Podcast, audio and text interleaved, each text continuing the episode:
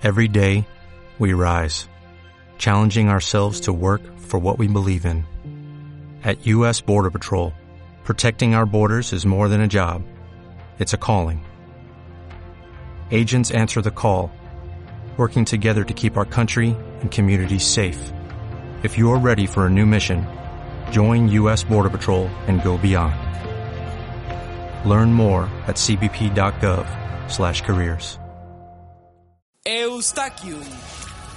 Contamos más que historias.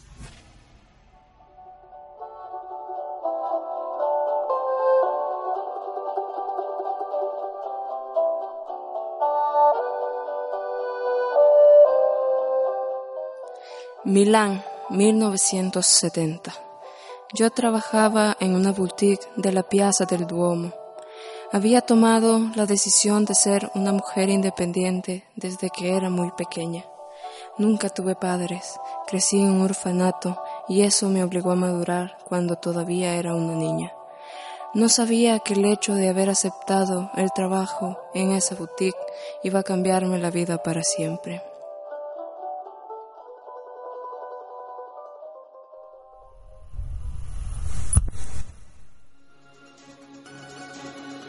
Enzo. El valor del poder.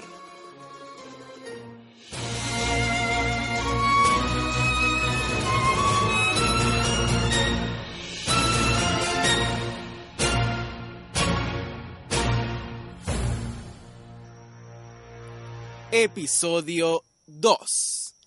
El pasado inevitable.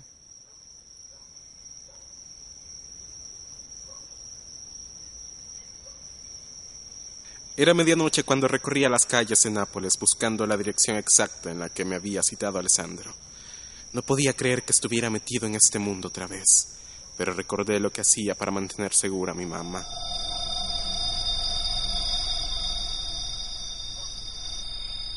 Me levanté empapada de sudor. Los recuerdos no dejaban de rondar en mi cabeza. Había soñado con él. Había soñado con Lorenzo. Últimamente había soñado mucho con él y con ese pasado. Ese era el motivo por el que prefería no dormir.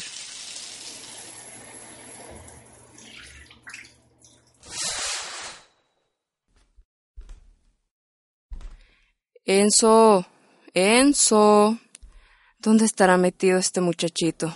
Es tardísimo, pero seguro se quedó trabajando horas extras. Bueno, voy a esperarlo hasta que venga. Además, no creo volver a dormir.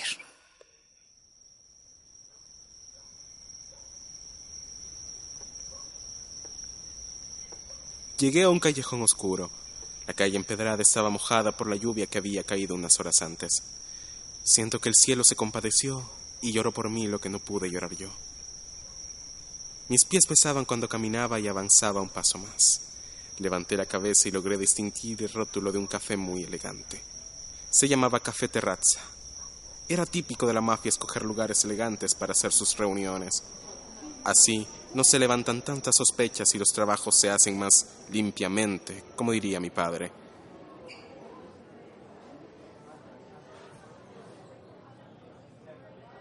Pero miren quién llega 15 minutos tarde. Enzo, la puntualidad es esencial en este mundo. Creí que eso te lo habían enseñado también. ¿Trajiste tu currículum? es broma, es broma. Alessandro, la verdad que nunca entendí tu sentido del humor. La verdad creo que nadie lo disfruta en realidad. Si estabas pensando dedicarte a la comedia, déjame decirte que no es lo tuyo. Uy, qué humorcito y qué hostilidad, Enzo. Tranquilo, que somos viejos amigos. La verdad, no entiendo cómo Piero pudo ser tu amigo. No te permito que menciones a Piero. Ni siquiera mereces pronunciar su nombre. Cállate antes de que decida romperte la cara aquí mismo. Mira, Enzo, la verdad no deberías amenazarme porque tengo todo el poder del mundo sobre ti. Así que no te pongas dramático, que me da sueño. Bueno, ya basta. No vine aquí a platicar contigo. Dime, ¿qué tengo que hacer de una vez? Bueno, ya, está bien. Hablemos de negocios. Don Donato es el nuevo jefe de la mafia en Milán. Desde la muerte de don Adriano, su papá, las cosas se han vuelto complicadas. Aquí en Nápoles ha nacido un gran mafioso y se ha ido extendiendo el rumor hasta Milán, que es él el más grande de Italia. Ahora todo tiene sentido. Desde hace un tiempo en la carnicería se han estado haciendo pedidos enormes para un cliente especial. Y siempre sospeché que tenía que ver con alguien relacionado con este ambiente criminal. Entonces, creo que tenemos en la mira al desconocido. Buen trabajo, Enzo. Es decir, que has perdido el estilo porque trabajas de carnicero, pero definitivamente no has perdido el toque. La verdad es que la gente es predecible.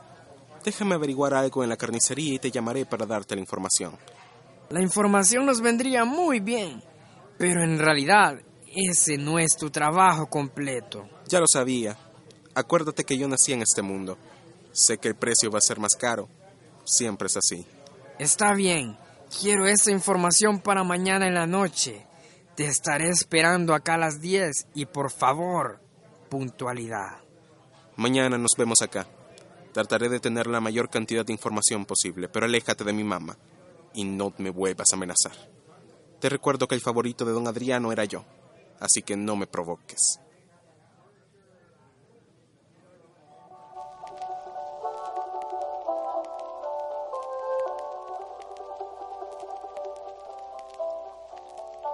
La boutique estaba llena el día en que conocí a Lorenzo.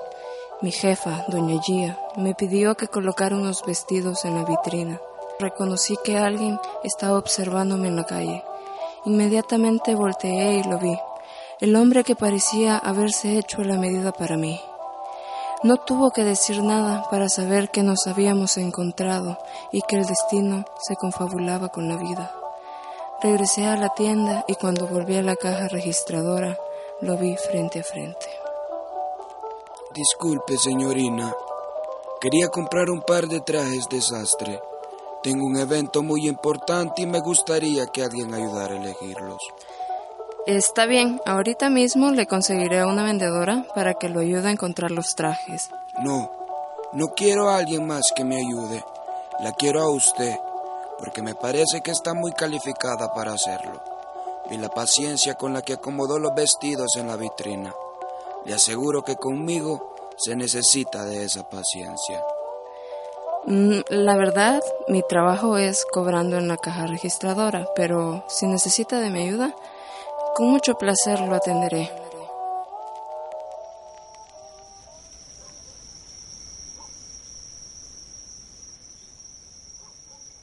Me levanté con el sonido de la puerta. Enzo había llegado al fin en la casa, pero había algo en su mirada que me decía que algo le había ocurrido. Lo noté porque no parecía cansado. Generalmente cuando trabajaba horas extras se sentía exhausto pero hoy su mirada no transmitía cansancio, transmitía decepción y dolor. Mamá, otra vez despierta. No tiene que desesperarse tanto, se va a enfermar. ¿Qué es lo que la mantiene tan despierta? Ambos sabíamos que nos estábamos ocultando algo.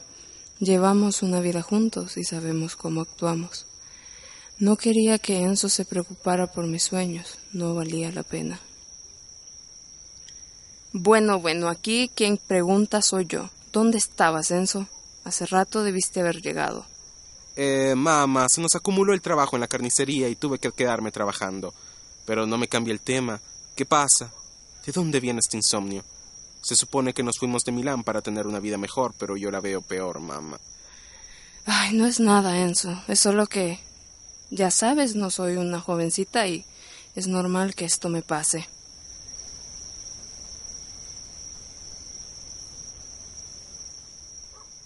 Sabía que mi mamá me estaba ocultando algo, y que por más que quisiera no me iba a decir nada. Pero lo que ella no sabía es que había descubierto sus pesadillas, y tenía la impresión que por eso no dormía.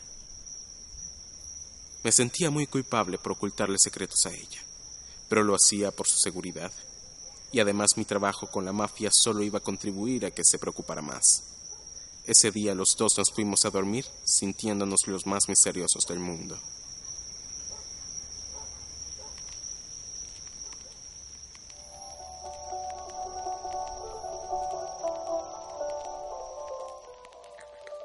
Me recosté nuevamente y todo comenzó a suceder de nuevo.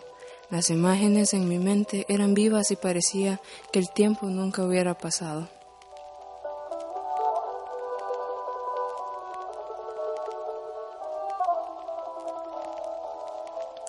Lorenzo, ya pronto van a ser nuestro figlio y no tenemos nombre. ¿No crees que ya es hora de dar ideas? ¿Qué te parece si se llama como mi abuelo? Sería el gran Santino. No, no me gusta para nada ese nombre. Sin ofender al abuelo, claro, pero ¿no te parece que necesito un nombre que tenga más personalidad? Estaba pensando en Enzo. Sería la terminación de tu nombre. Creo que es actual y con mucho carácter. ¿Qué te parece? Me encanta, princesa. Es el mejor nombre para nuestro bambino, el gran Enzo.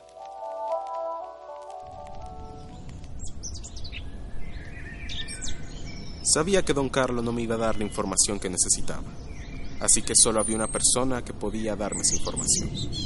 Iba a traicionar su confianza, y eso era lo que más me dolía.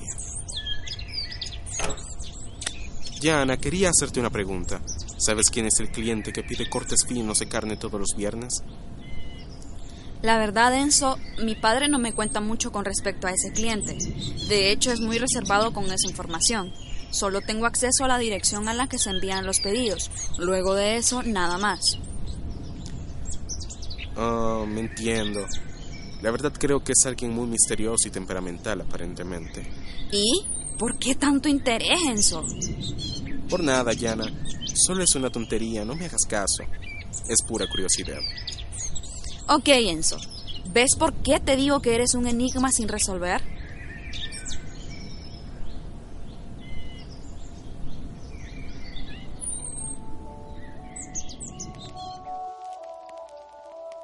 Todo parecía un sueño hecho realidad. Tenía un esposo y un hijo que amaba. La vida parecía simple y sencilla hasta el día que encontré en uno de nuestros gabinetes un arma negra y un pañuelo empapado de sangre. Hace un tiempo Lorenzo se comportaba de una manera extraña y salía todas las noches. No sabía qué ocurría con él, pero el instinto nunca me ha fallado. Sabía que algo malo estaba pasando. Seguía a Lorenzo el día siguiente por un callejón oscuro cuando de repente vi cómo amenazaba a un hombre con una pistola. Lorenzo, ¿qué estás haciendo? Deja ya a ese hombre. ¿Qué diablos crees que estás haciendo? Deberías de estar en la casa. A ti no te incumbe saber nada de esto. Yo no soy cualquier cosa y te pido que por favor me digas qué es lo que está pasando. Camina, no compliques más las cosas. Cuando llegue a la casa te lo explicaré. Ahora vete, por favor. Esa noche Lorenzo me contó que toda su familia había pertenecido a la mafia de Milán desde hace ya mucho tiempo y que si se rehusaba a participar, el precio sería su vida. No quería perder al amor de mi vida y por eso justifiqué sus actos cuando no debía hacerlo. Ese fue mi error más grande y lo pagué con muchos años de incertidumbre y miedo.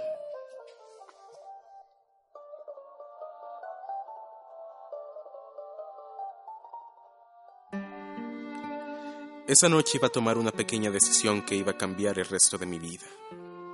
Fui hasta los archivos que Yana tenía en su oficina para recolectar la información y dársela a Alessandro.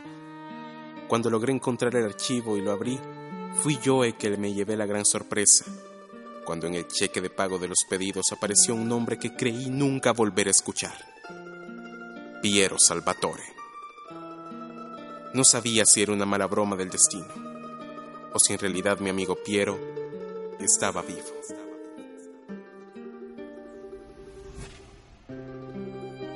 Este episodio de Enzo es producido por Eustaquio.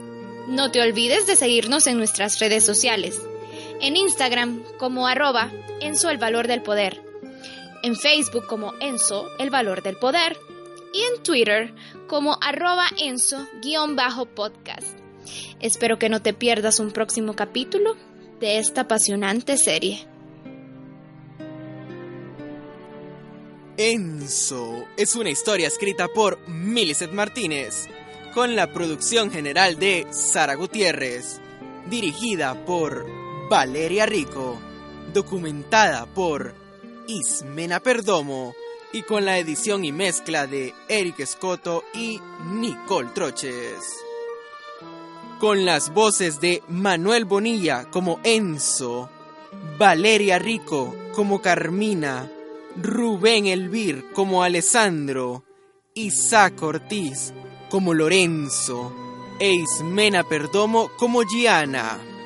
Este podcast fue grabado en las instalaciones del Centro Avanzado de Medios en Unitec Tegucigalpa, bajo la dirección académica del licenciado Francisco Molina.